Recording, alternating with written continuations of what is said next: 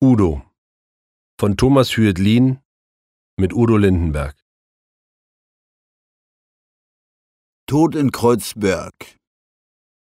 Ein Anruf aus Berlin. Stell dir vor, du gibst eine Party und das Ganze dauert ein bisschen länger.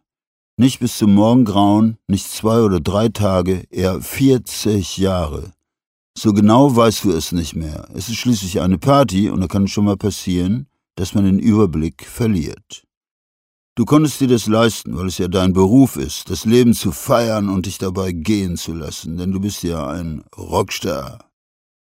Was für den Direktor von Wüstenrot der penibel aufgeräumte Schreibtisch und der ordentlich gezogene Scheitel ist, das sind für dich hübsche Frauen, die dich bis ins Bett deines Hotelzimmers verfolgen und die leeren Flaschen, die der Etagenkellner wegräumt, wenn du weit jenseits des 12 Uhr Läutens die Augen aufschlägst. Klingt alles ganz lustig, aber wenn du so ein Ding über vier Jahrzehnte durchziehst, gibt es auch miese Tage. Und weil auch Rockstars Menschen sind, die zwar die Gesetze der Biologie dehnen können, aber sie nicht überwinden, werden diese schlimmen Tage eher mehr. Tage, an denen du den Etagenkellner anflehst, die Vorhänge deiner Präsidentensuite noch ein wenig geschlossen zu halten. Du bist schließlich in einem Luxushotel und nicht bei der Bundeswehr. Und wenn du ehrlich bist, weißt du mit dem Licht da draußen nicht mehr viel anzufangen. Dein Tag ist die Nacht. Die Dunkelheit weckt dich auf.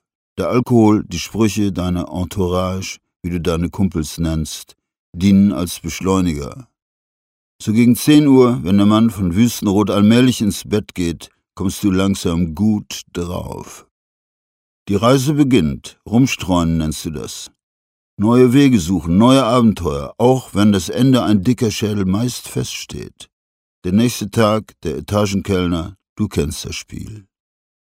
Manchmal hast du Angst, dass es nicht ewig so weiterlaufen wird, dass sich der Schlag trifft oder eine schlimme Krankheit dich dahinrafft oder dein Herz auf einmal stillsteht. Aber es ist ja alles bis jetzt gut gegangen. Und wenn du dich der Zwei-Promille-Grenze näherst, wächst in dir die Überzeugung, dass es auch in Zukunft gut gehen wird. Der Alkohol ist dein Schutzengel, flüchtig, wankelmütig, wie das zu seiner Art ist. Aber zu deinem Glück gibt es noch einen echten Schutzengel, einen, der dich nie hängen lässt, der immer da ist, wenn du ihn brauchst. Mr. Zuverlässig. Der Typ, der dich in deiner Garderobe aufbaut, wenn du dich nicht raustraust auf die Bühne. Der Typ, der mit den Ärzten spricht, wenn du wieder eine Entziehungskur brauchst.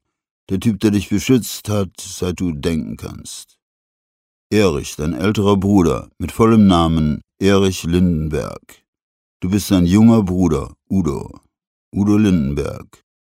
Und dann erfährst du, dass dieser Schutzengel Erich tot ist. Verstorben. Nicht mehr am Leben. Es gibt viele Worte dafür, wenn ein Mensch aufhört zu atmen. Udo kannte sie alle. Neu war aber für ihn das Gefühl, umgerissen zu werden. Der große Udo, Mr. Flexibel, Mr. Superelastisch. Der Mann mit den Beinen, die oft wirkten, als seien sie aus Kautschuk. Das Wesen, das es meist schaffte, schneller zu sein als die Schläge, die das Schicksal bereithält. Dieser große Udo saß am Samstag, dem 16. September 2006, schwer atmend auf seinem Bett im Atlantik in Hamburg. Ausgenockt von einem Anruf aus Berlin. Ein Mann namens Werner Tammen war am Apparat und er sagte, die Polizei habe gerade die Eisentür zu Erichs Atelier in der Möckernstraße in Berlin-Kreuzberg aufgebrochen. Erich ist auf dem Bett gelegen, die Decke war glatt gestrichen. Keine Spuren von Gewaltanwirkung. Er wirkte, als sei er einfach eingeschlafen. Udo harrte auf seinem Bett, regungslos.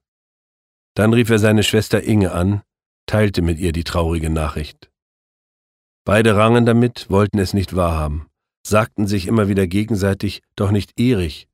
Der lebte doch so gesund, der rauchte doch nicht, der trank doch höchstens ein Glas Rotwein am Abend, der fuhr fast alle Wege, selbst im weit ausgedehnten Berlin mit dem Rad. Erich doch nicht. Doch Erich. So ging es hin und her. Unglauben, Verzweiflung, Gewissheit. Doch Erich.